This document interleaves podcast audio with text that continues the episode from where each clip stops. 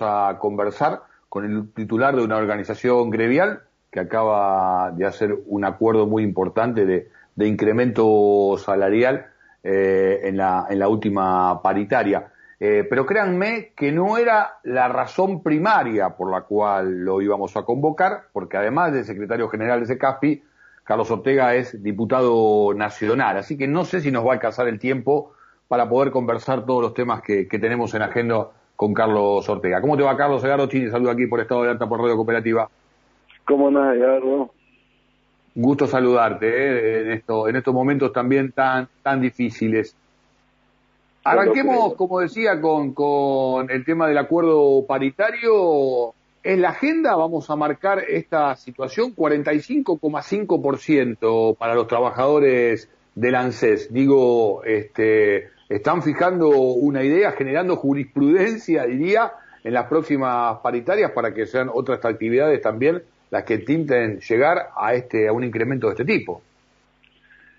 Y puede ser, digamos, no no somos los camioneros ni somos la UON de los 70, pero pero bueno, creemos que, hicimos una gran paritaria, digamos, una, gran paritaria y, y, para esto hay que hablar claramente que Fernanda Raberta tuvo mucho que ver, por, fue un diálogo de dos meses para, para llegar a este acuerdo y de poder eh, efectivizarlo, digamos. Eh, y es un gran esfuerzo del organismo eh, que, que está poniéndose al hombro un poco a la pandemia, un poco, eh, digamos, esta situación crítica que está viviendo el país. Entonces, me parece que es fundamental que los trabajadores, que ya que somos esenciales, nos parecía correcto que teníamos que ser bien retribuidos en esta paritaria. Y lo logramos, lo logramos porque al margen del acuerdo marco que se logró a nivel nacional del 35%, pudimos sacar un 10% más, a partir del incremento de unidades remunerativas, de, de premios de presentismo y, digamos todo un esquema de eh, salarial, de la masa salarial que hoy podemos decir con orgullo como organización gremial que el 45,5% es, un, es el fruto de esta discusión de casi dos meses. Ustedes venían con un retraso, Carlos, en lo que tiene que ver con las negociaciones de los años anteriores, este, en paritaria, una caída del poder adquisitivo. Eh, sí, durante los cuatro años de macrismo hemos perdido casi un 25% de, de, del poder adquisitivo de, de, de, nuestros salarios, pero la, la verdad que estas dos últimas paritarias, las dos realizadas con la directora ejecutiva, eh, hemos sacado un un buen porcentaje, lo hemos, no te digo que hemos llegado a los niveles del 2011 que teníamos, pero estamos cerca.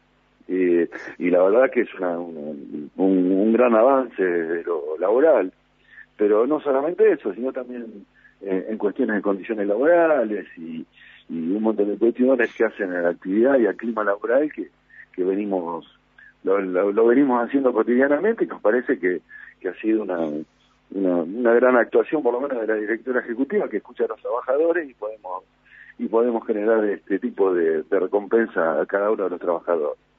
Carlos, eh, de todas maneras, digo, y ya te voy llevando de a poquito también, eh, despegándonos del rol sindical puntualmente a, tu rol como, como legislador, digo, eh, van a tener una cláusula de revisión del mes de noviembre. ¿Y por qué digo que te voy llevando también a tu rol como legislador? Bueno, porque está esta semana y hoy recalentado, esta semana y hoy recalentado, toda la situación de la discusión a partir de la inflación, a partir de algunos impuestos también hacia los que más tienen, eh, y, también un reclamo eh, por parte de algunos sectores gremiales, algunos incluso compañeros de, de bancada del oficialismo en la Cámara de Diputados, que está pidiendo un incremento para los trabajadores porque algunas paritarias han quedado tanto retrasadas. Entonces, la pregunta cuál es, digo, ¿hay margen para que, como dijo el jefe de gabinete Santiago Cafiero, este año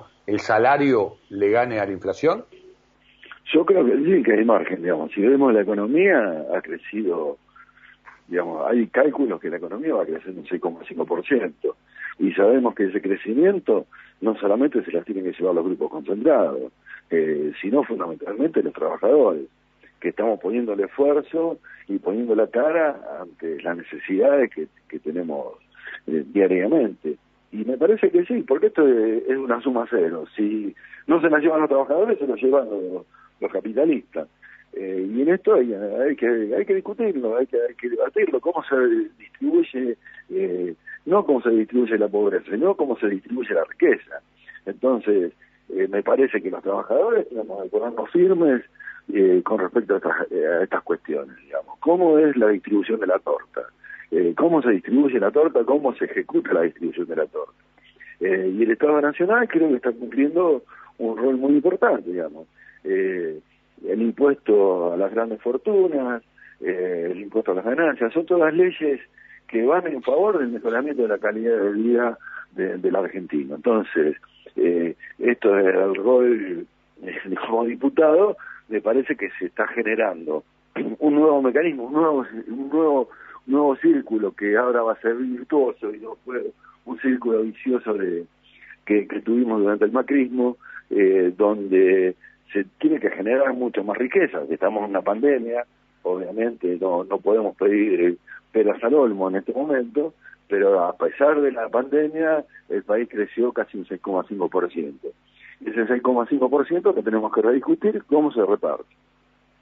Sí, de hecho está eh, en el foco eh, discutiéndose fuertemente. Quiero primero marcar en detalle lo que estaba planteando recién, evaluar la idea de un ingreso extra de cinco mil pesos eh, para el mes de julio o 2.500 más en agosto para incluirlos dentro de lo que es el salario mínimo vital y móvil juntamente con las jubilaciones y las asignaciones de, de distinto, de distinto tipo. Pero te decía, Carlos, que eh, está en el escenario porque los propios sectores empresariales, los propios mm. sectores patronales también están negociando fuertemente con el gobierno nacional y te diría en un momento de tensión de cuerda, ¿no? Este, no porque a uno lo asuste, porque la verdad que mm. se han atravesado muchísimo en la Argentina y lo vamos a seguir haciendo, casi que estamos acostumbrados a jugar siempre una suerte de mm. revancha con, con cacha embarrada, pero digo, eh, en, esta situación de pandemia aún más recargada, donde hay que estar mucho más atento.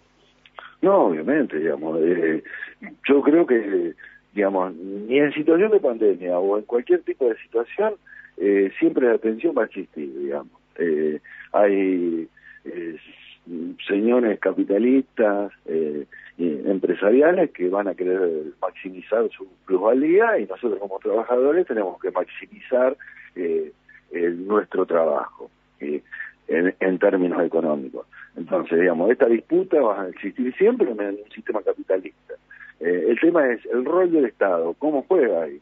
Digamos, creo que esta es la discusión principal. Por eso el foco se hace de la política, porque obviamente que los grupos empresariales, eh, hoy aglutinados fundamentalmente en la UIA, eh, con Funa de Rioja y el grupo Techín y compañía, haciendo presión y casi una oposición salvaje al gobierno, y creo que nosotros como trabajadores no tenemos que hacerle una oposición salvaje al gobierno, sino los grupos concentrados, y esta es la discusión fundamental.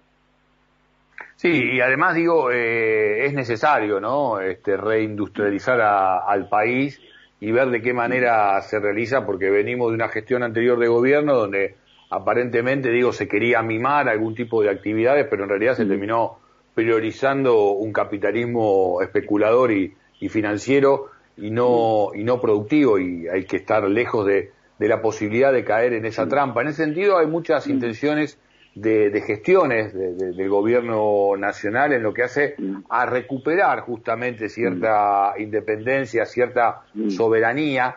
Te he visto opinar fuertemente sobre la gestión en lo que tiene que ver con el tratamiento de la hidrovía, ¿no? Este, esta suerte de ruta por el mar, por mm. los ríos de nuestro país y la, y la necesidad de recuperar mucho más el accionar de, mm. Del Estado, ¿no? Para que los recursos mm. naturales en gran medida sirvan para vivir en un país mucho, mucho más justo. Eh, ¿Qué puede pasar en el tratamiento de esta norma, Carlos? Todavía no está digamos, en agenda dentro del Congreso, digamos, pero creo que está en agenda desde la visibilidad y de la discusión política. Y bueno, uno tiene que mantenerse claro que eh, eh, cuando uno habla de soberanía, habla de esto, digamos. Yo creo que la mal llamada hidrovía, porque no es solamente la circulación de, los de los buques, eh, es también el, la soberanía ambiental, la soberanía turística, la soberanía de los puertos. Digamos, eh, si nos ponemos a ver las cuencas del Paraná, la cuenca del Paraguay, la cuenca del Uruguay y la y la cuenca marítima, eh, marítima nuestra.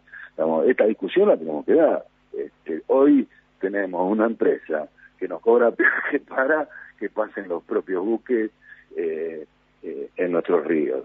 Eh, esas cosas hay que nacionalizarlas, hay que nacionalizar el, el dragado y el balizamiento. Y es mentira que no se puede hacer. Yo creo que estamos en condiciones de hacerla.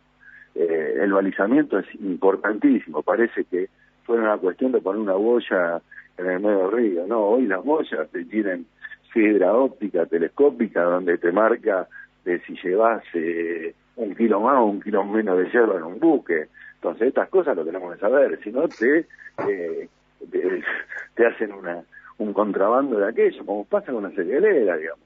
O la cerealera de Paraguay y, eh, y, y, y, nada, y no pasa nada, ¿viste? Entonces, me parece que estas cosas las tenemos que discutir. La soberanía argentina la tenemos que discutir de ese lado, del lado económico, del lado político y fundamentalmente del lado de los que nos conviene a nosotros como argentinos. Tomo tu palabra justamente en el día que iniciaba la edición de hoy.